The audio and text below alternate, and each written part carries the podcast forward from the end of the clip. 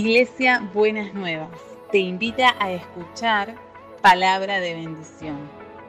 Escúchanos en www.buenasnuevas.org.ar. Estoy aquí. Al recordar este, este día lo hacemos como cuando hacemos también recuerdo por los padres y demás, sabiendo que hoy los conceptos de paternidad y maternidad han ido cambiando. Hoy sabemos que tanto maternidad como paternidad no, no son conceptos eh, cerrados. Padres y madres también hoy comparten roles y funciones que antes estaban más delimitadas para uno y para otros. Sin embargo, hoy vemos y lo vemos como algo positivo, que esas eh, barreras o costumbres, ¿no cierto?, van cambiando y la verdad en muchos casos eh, cambian eh, para mejor. Este, uno recuerda la propia, los propios momentos de paternidad que nos tocó vivir, cuando nos tocó ser padres que criábamos hijos, ¿no es cierto? Este, creo más o menos bien haber hecho lo posible con mis hijos, pero por ejemplo cuando yo los comparo con padres de hoy, los padres de hoy andan con los chicos para un lado, para otro, que los llevan al fútbol, que los llevan al básquet, que los traen, que los van a buscar. Eh, la verdad yo no hice eso, ya que están mis hijos acá, perdónenme, no, este, pero vivíamos la paternidad de otra manera, ¿no es cierto? Manifestábamos este, nuestro cariño y afecto de, otras maneras. ¿De qué decir nuestros propios padres? ¿no? Ahí ya la, historia es un poquito más diferente. Lo que estamos diciendo es, en verdad, hay cambios y a veces pueden ser cambios para mal, pero la verdad que vemos muy, muy positivo esto. ¿no? Entonces, al pensar en este día, también reconocemos, ¿no es cierto?, que hay mujeres que son solo progenitoras, tienen hijos, pero eh, la maternidad es más, es más que eso. Así que yo quisiera que vayamos a, la palabra del Señor. Y se me ocurre, como ya lo he hecho en otras oportunidades, eh, tomar como eh, modelo de lo que vamos a hablar, como ejemplo, a María, la Madre de Jesús. ¿Qué le parece si podemos inspirarnos en ella? ¿Qué le parece, ya que está en la palabra de Dios, ¿no es cierto?, buscar inspiración para nosotros en este, en este día.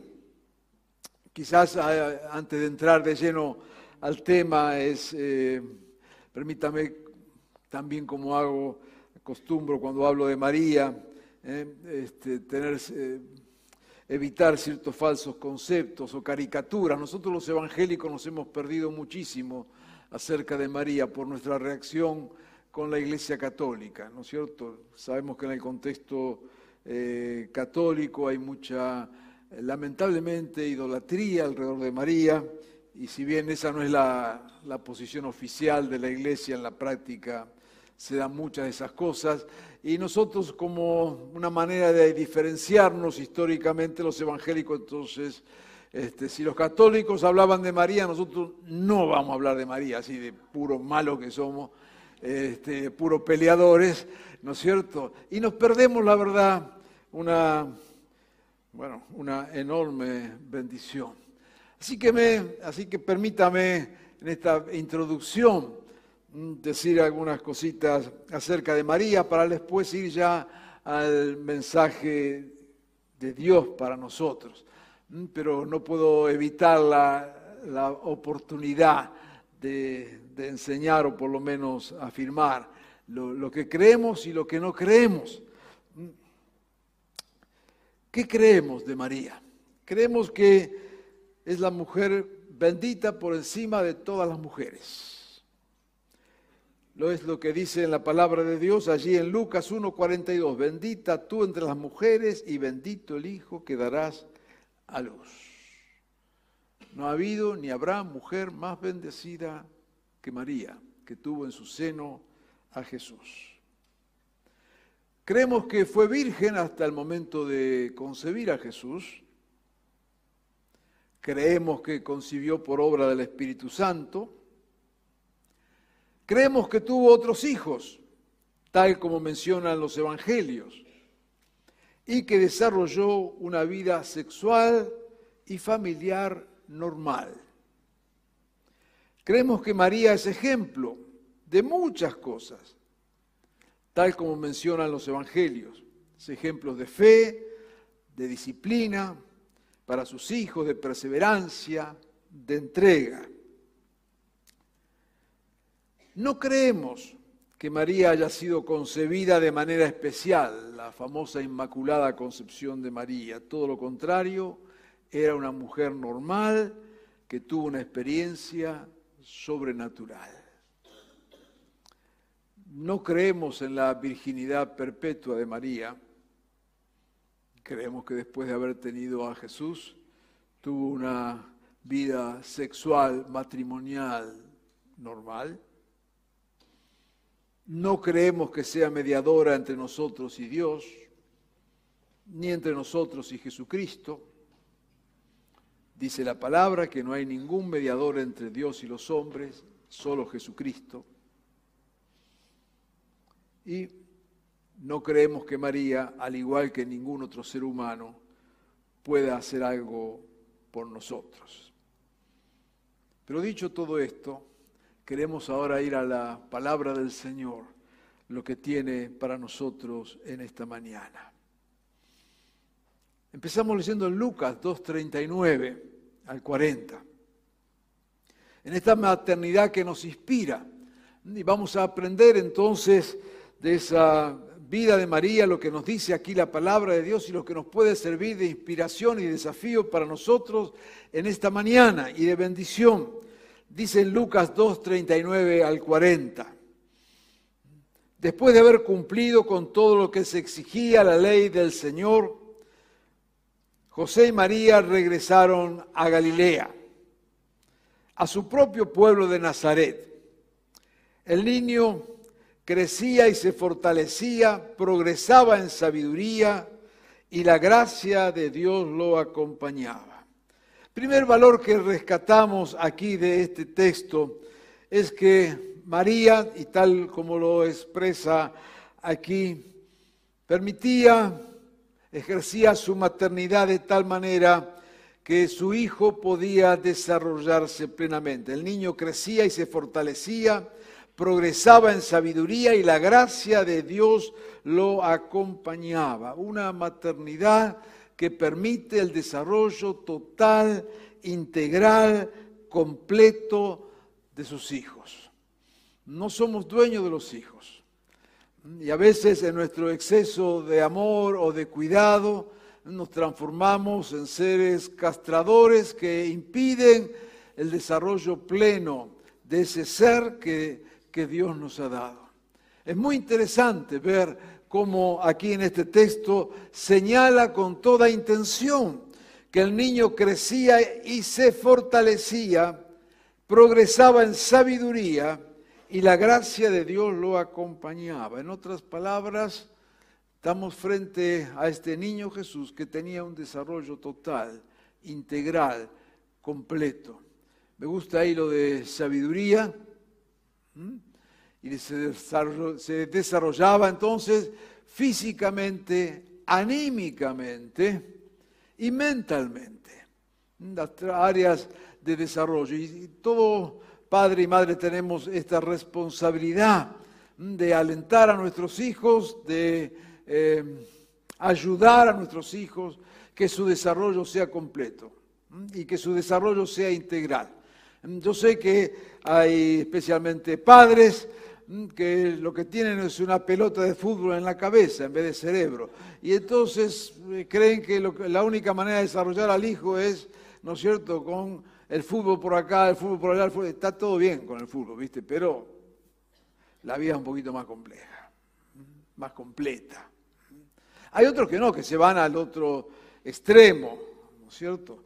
Y prefieren quizás el desarrollo emocional a través de, algún, de alguna arte o alguna otra actividad y entonces lo priva de un desarrollo físico integral, completo ¿Y qué decir de lo que habla aquí de la sabiduría? Pues bien, lo que nos muestra acá una de estas características que debe servirnos como desafío, como pensamiento en esta mañana, es desarrollar una maternidad, una paternidad también, de tal manera que nuestros hijos puedan crecer como personas íntegras, completas, en todo sentido en lo físico, en lo intelectual y en lo emocional también. Pero leamos otro texto. En Lucas también 2, 48 al 51. Dice que aquel famoso pasaje, los que leen la Biblia lo recordarán, cuando eh, Jesús siendo adolescente acompaña a sus padres a Jerusalén, ¿no es cierto? y ahora los padres están volviendo. Y ese viaje de regreso era de, varios días, no, eran los transportes que tenemos hoy, así que iba ahí la multitud regresando a su tierra. Y de repente María y José se dan cuenta que el nene no está. Quiero aclarar porque es importante, porque el nene a esa altura era adolescente. ¿No es cierto? Y es esa etapa donde los hijos medios se nos pierden, medio medio están, pero medio medio no están. Así que ahí va José María y de repente empezó, María le pregunta a José, che, ¿lo viste al nene? Y dice, no, no lo vi. Yo creí que estaba con vos. Y entonces María le dice lo que siempre le dice, ¿no es cierto? Eh, con vos no se puede confiar. Te dejé el nene, te dejé el nene y ya lo perdiste, ¿no?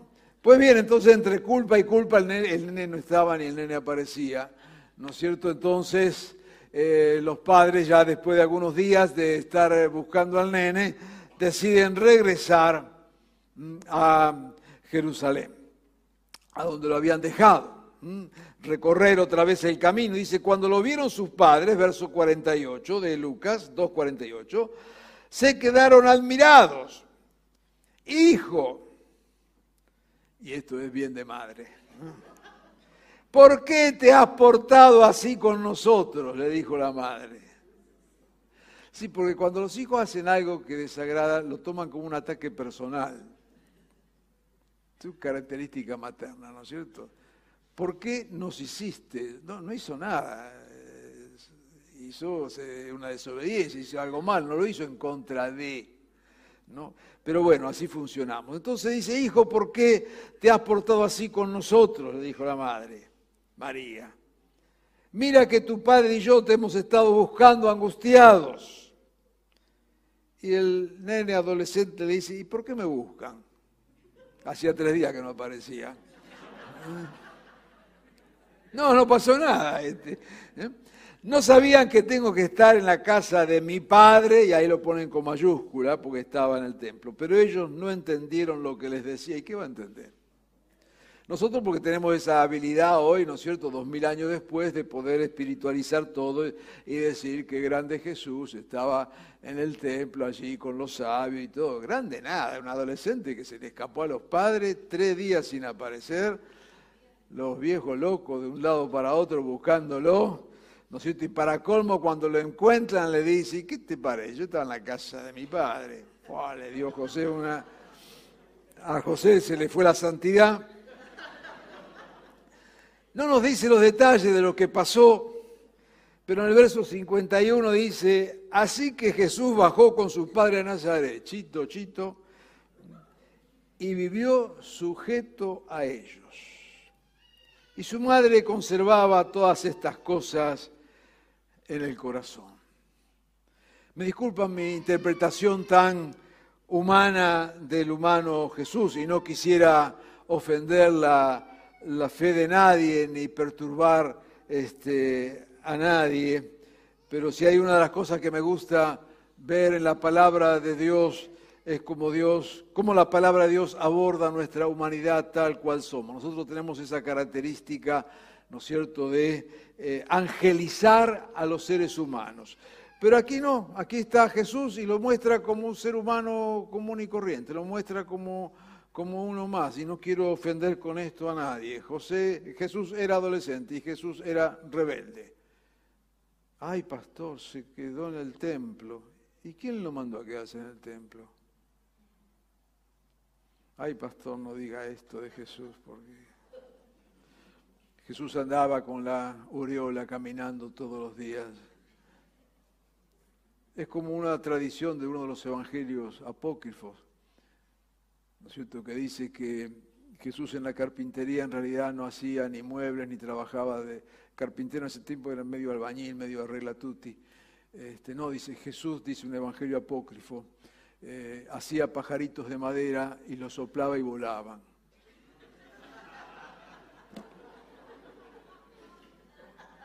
Somos grandes para creer eso, ¿no es cierto? Somos grandes. ¿eh? Entonces, pero no, ahí Jesús lo vemos normalmente y en esa normalidad de Jesús aparecen los padres y aparece María, en especial allí, ejerciendo disciplina, disciplina. Y acá es otro eh, valor de esa maternidad inspiradora, saber ejercer disciplina, poner límites. Yo creo que esto si hay una necesidad en nuestros días es justamente esta, la carencia de límites. No está bien todo lo que se hace. Ay, pastor, no me diga eso, pues yo no quiero que el nene se acompleje. Téngalo acomplejado y decente. ¿No es cierto? Antes que sin complejo y atorrante, téngalo acomplejado y decente. El saber poner límites. No se puede vivir de cualquier manera, no se puede vivir sin límites. Nadie podemos vivir. Justamente lo que tenemos hoy y muchas de las cosas que nos toca vivir en nuestra sociedad argentina, porque no es mundial, que hay en otros países sí, pero no es mundial. Toda esta cuestión de que no hay límite para nada, cada uno hace lo que, lo que bien le parece. ¿No es cierto? Alguien amaneció esa mañana, se peleó con la suegra, pum, cortó la calle. ¿Qué te pasa? A veces hay manifestaciones de cuatro personas, te cortan una calle. No hay respeto absolutamente por, por nadie. No hay límites. No hay límites. Vio de repente aparece el, camión del gobierno de la ciudad cortando la rama de un árbol. Eh, cortan la calle cuatro cuadras. Es una rama. ¿Por qué? Porque no hay límite, cada uno hace lo, lo que le parece. Quiero cortar la calle, pongo dos caños ahí, corto la calle.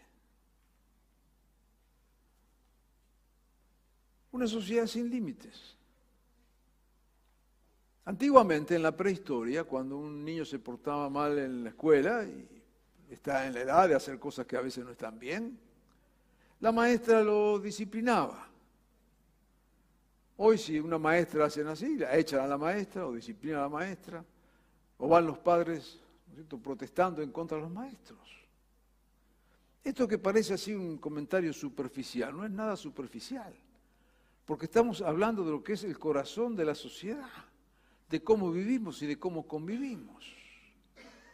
Y el saber poner límites es esencial para cualquier ser humano. Y al compartirlo hoy desde un púlpito es porque queremos darle todo el carácter divino, ¿no es cierto?, a esa actitud que es de esperar de todo padre y de toda madre. Y que lo vemos ahí perfectamente en este relato del adolescente Jesús, cómo su madre llamó la atención, ponía límite, dijo hasta acá. ¿Y qué nos dice el texto? que con la cabecita baja Jesús volvió con sus padres volvió con ellos. La disciplina no perjudica a nadie. La disciplina no trauma a nadie. Lo que sí perjudica, y a veces sin posibilidad de reparar, es la falta de límites. Así que tenemos acá otro ejemplo de esta maternidad que nos inspira.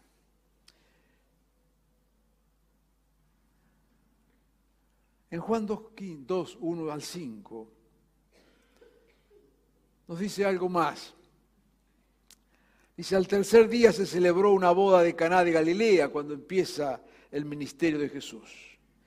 Y la madre de Jesús se encontraba allí. También había sido invitado a la boda Jesús y sus discípulos. Cuando el vino se acabó, cuando, cuando el vino se acabó, la madre de Jesús le dijo, ya no tienen vino, nene. Mujer, ¿eso qué tiene que ver conmigo? respondió Jesús. Todavía no ha llegado mi hora. Su madre dijo a los sirvientes, hagan lo que él les ordene. Primero quiero rescatar esa relación normal, humana, de Jesús con la madre, donde, por supuesto, eh, como toda madre María, piensa que su hijo puede hacer un montón de cosas, a veces más de lo que en realidad puede hacer. ¿no? Entonces se acabó el vino y le dice, nene, hace algo con el vino. Y Jesús le responde desde la forma más eh, natural y le responde como un hijo medio molesto. Mujer, ¿qué te pasa conmigo? el texto lo acabo de leer. Me gusta esa relación natural, pero en realidad quiero ir un poquito más al fondo. Cuando ella indica, hagan lo que él dice. En otras palabras, una madre que es capaz de llevarnos a Jesús. Y aquí viene entonces otro desafío. ¿Qué hacemos para llevar a nuestros hijos a Jesús? Lo traemos a la iglesia una vez al mes o cuando tenemos ganas y tiempo.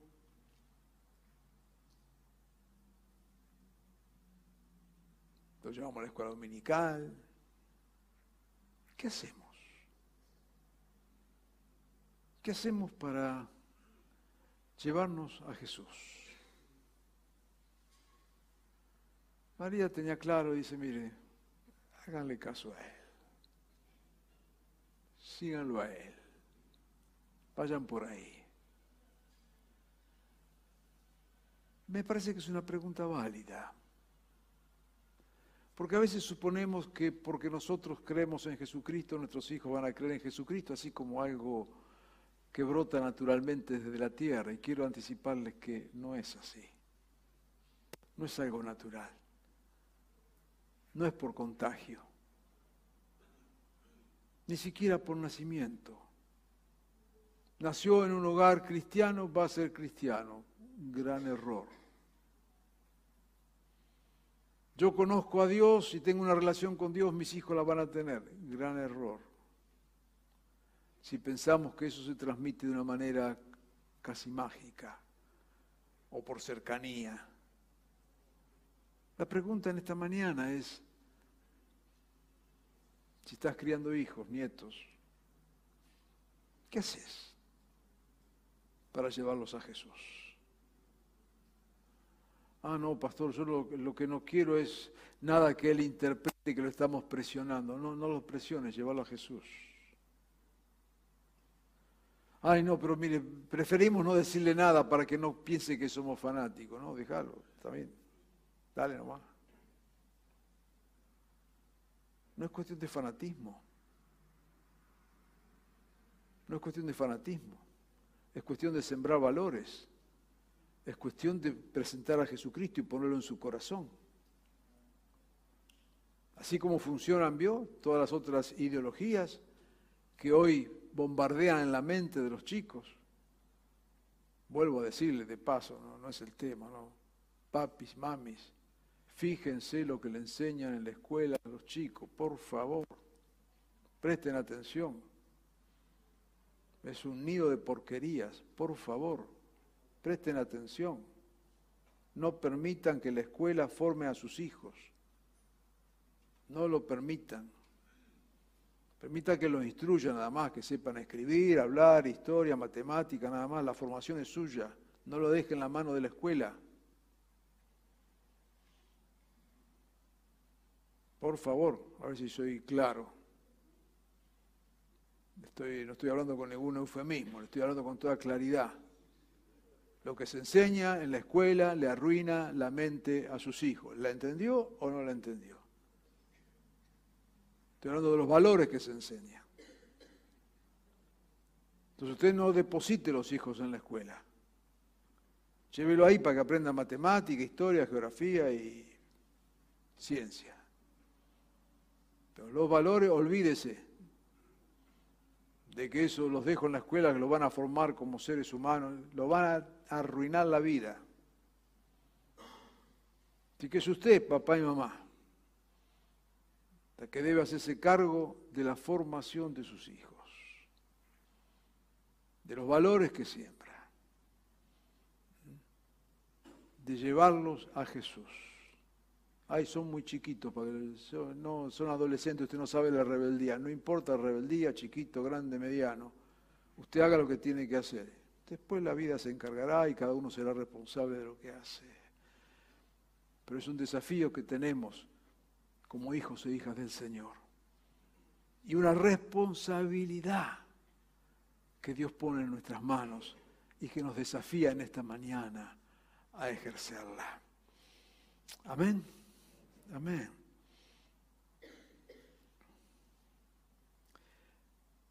Y en Hechos 1, 14 nos habla de María, una vida espiritual. En un mismo espíritu se dedicaban a la oración junto con las mujeres y con los hermanos de Jesús y estaba allí también su madre María. Pero yo quisiera agregarle poquitos minutos nada más, poquito tiempo, un texto que de una oración de María, que también nos sirve para inspiración a nosotros en esta mañana. Es la que está allí en el Evangelio de Lucas, que tiene un precioso cántico que se le llama el Magnífica. ¿Por qué? Porque es un cántico en el cual María alaba, magnifica, engrandece el nombre de Dios. Y yo quiero leerlo para que nos sirva de inspiración en esta mañana. Dice allí en Lucas 1. Dijo María, mi alma glorifica al Señor y mi espíritu se regocija en Dios mi Salvador, porque se ha dignado fijarse en su humilde sierva. Desde ahora me llamarán dichosa todas las generaciones, porque el poderoso ha hecho grandes cosas por mí. Santo es su nombre. De generación en generación se extiende su misericordia a los que le temen. Hizo proezas con sus brazos, desbarató las intrigas de los soberbios. De su trono derrocó a los poderosos mientras que ha exaltado a los humildes. A los hambrientos los colmó de bienes y a los ricos los despidió con las manos vacías. Acudió en ayuda de su siervo Israel y cumpliendo su promesa a nuestros padres, mostró su misericordia a Abraham y a su descendencia para siempre en esta expresión de grandeza, de magnificencia de Dios, queremos rescatar en esta maternidad de María y en esta expresión de alabanza algunas cosas muy simples que pueden servirnos para nosotros hoy. Lo primero es lo que está en el verso 48, cuando dice, el Señor se ha dignado en fijarse en esta humilde sierva. En verdad sabemos que María cuando tuvo a Jesús era un adolescente, posiblemente 15, 16 años. Y no pertenecía a ninguna familia importante. Y cuando ella está ahora alabando al Señor,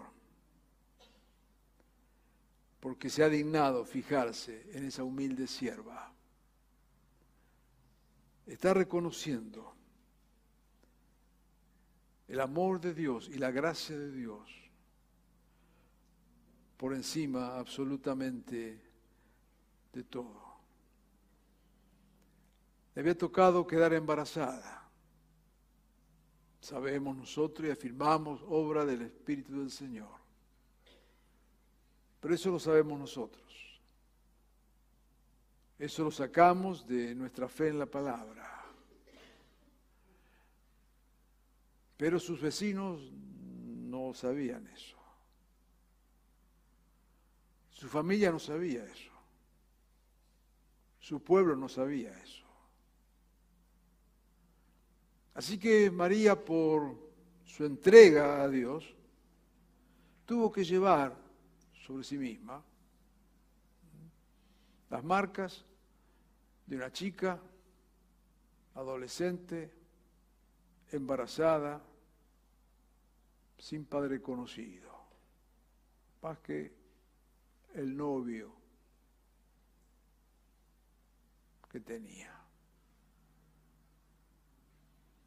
Cuando María reconoce el amor de Dios, está reconociendo su aceptación, está reconociendo la gracia y está diciendo a todos los que están en situaciones de debilidad, de discriminación, de sufrimiento, el abrazo de Dios nos cubre. Claro que hablaban mal de María, ¿cómo no van a hablar mal? Claro que sería motivo de comentario. ¿Cómo no va a haber comentario?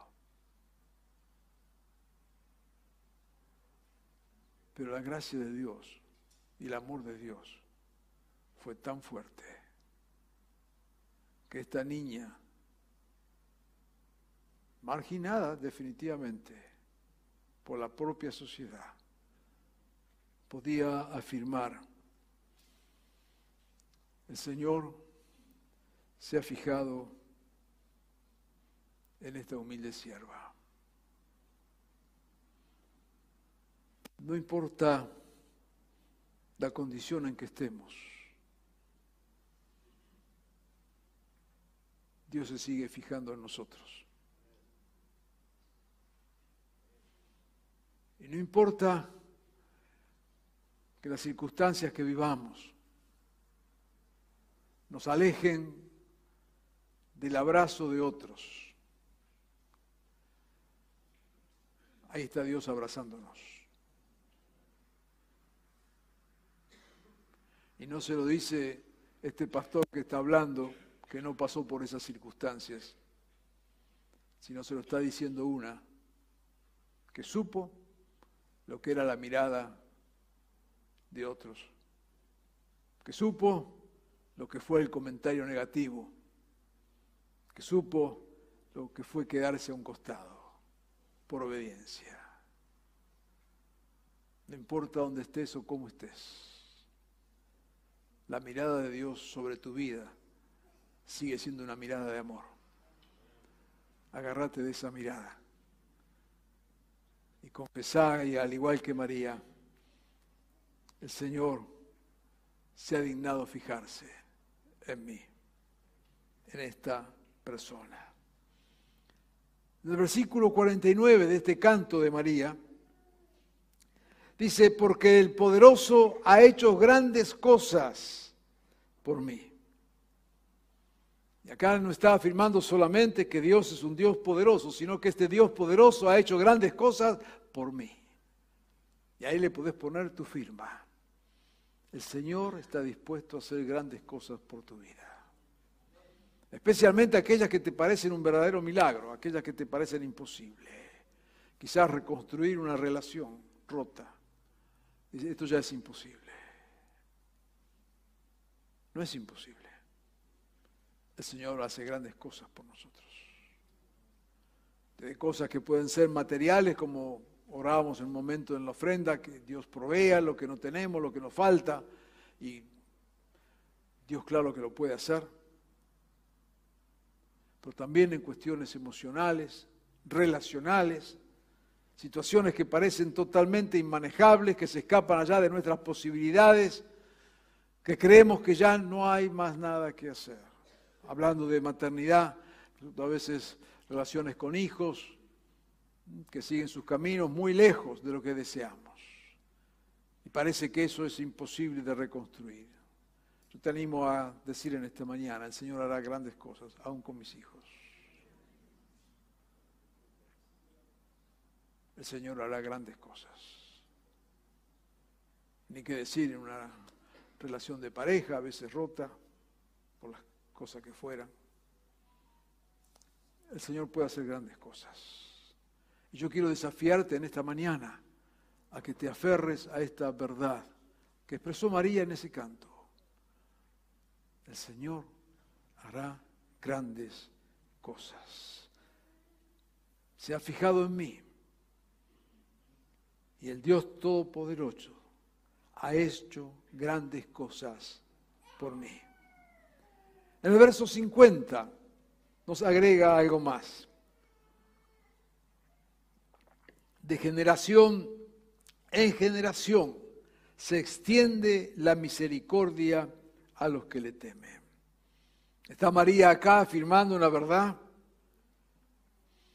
que es tremenda. La bendición de Dios va de generación en generación. La salvación de Dios, la gracia de Dios, tiene lo que llamamos efectos generacionales. No solamente te bendice a ti, bendecirá a tu descendencia. Y créelo, aunque no veas cosas. Porque en ese proyecto divino, desde, Abraham, cuando le dice, mira, te voy a bendecir a, vos y con vos quiero bendecir a todas las familias. Qué bueno es ver esos ojos de Dios y ese poder de Dios a favor nuestro en una perspectiva generacional. Cree, afirmalo, proclamalo sobre tu familia, proclamalo sobre tus hijos o proclamalo sobre tus nietos. Y aquellos que están criando niños pequeños, proclamado de que son pequeñitos. Dios te va a bendecir. Dios va a transmitir esa bendición de manera generacional.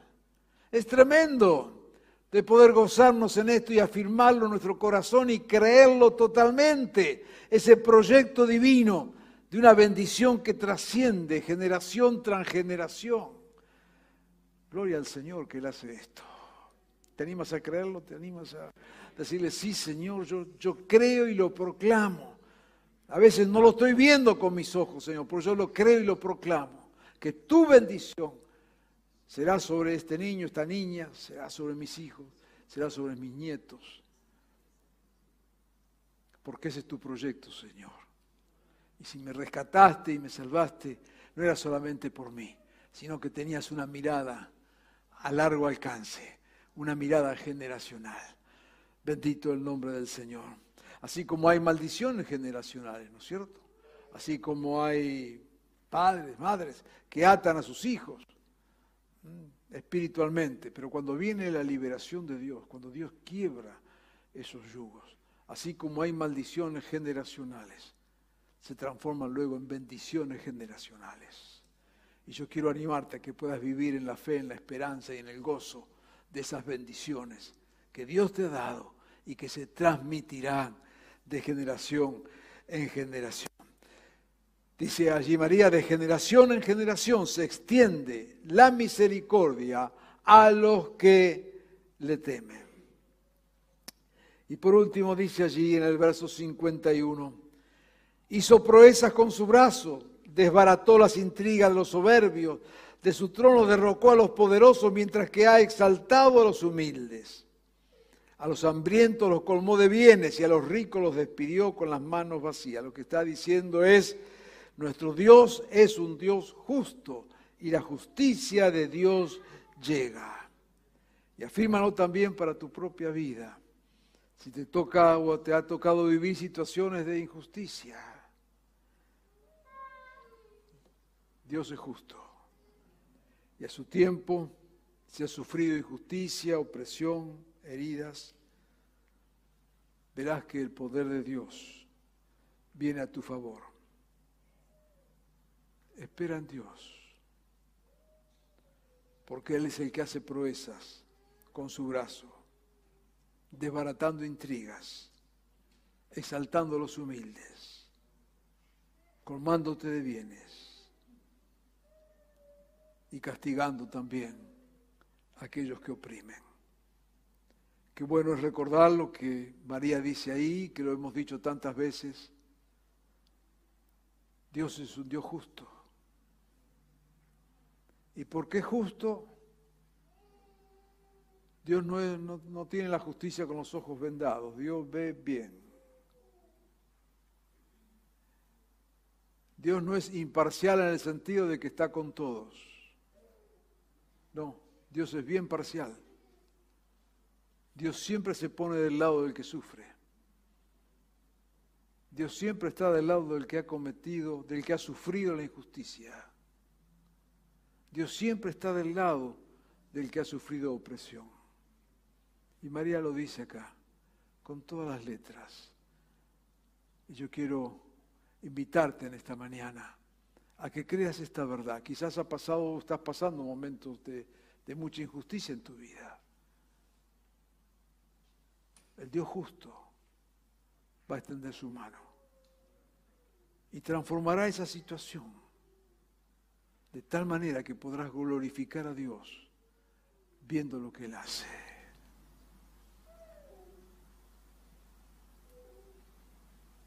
Nos desafía en esta mañana a creer en este Dios de justicia, a llevar nuestras vidas a los pies de Jesucristo, a aceptar de su amor inmerecido. Y quiero cerrar esta breve meditación con la expresión de otra madre, que eran familiar allí con María, que es Elizabeth, la madre de Juan el Bautista, que cuando la recibe a María, le dice allí en Lucas 1:45, Dichosa tú que has creído, porque lo que el Señor te ha dicho se cumplirá. Yo quisiera en esta mañana cerrar este mensaje con esta expresión de Elizabeth al recibir a María. Eres dichosa porque lo que el Señor te ha dicho se cumplirá. déjame agarrar este texto en esta mañana y aplicarlo a nuestras vidas. Y decirte lo que Dios te ha dicho se cumplirá.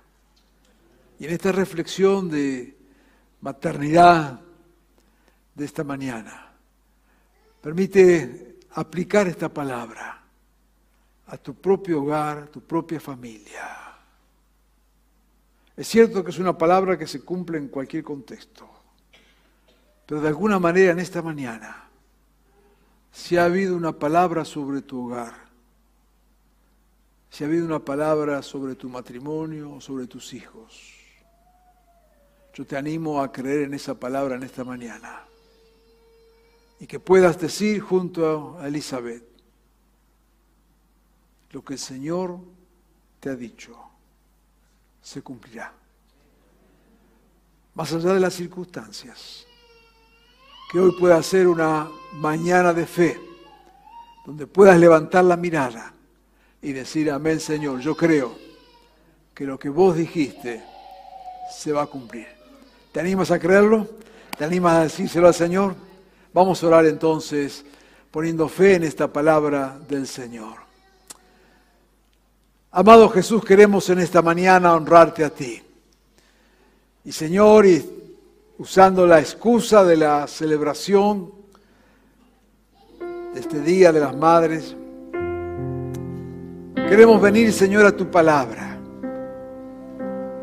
Y encontrar allí estos desafíos, estas invitaciones de esa madre ejemplar que se aplica, Señor, en nuestra maternidad, paternidad, en nuestro ser familias Señor, ayúdanos, ayúdanos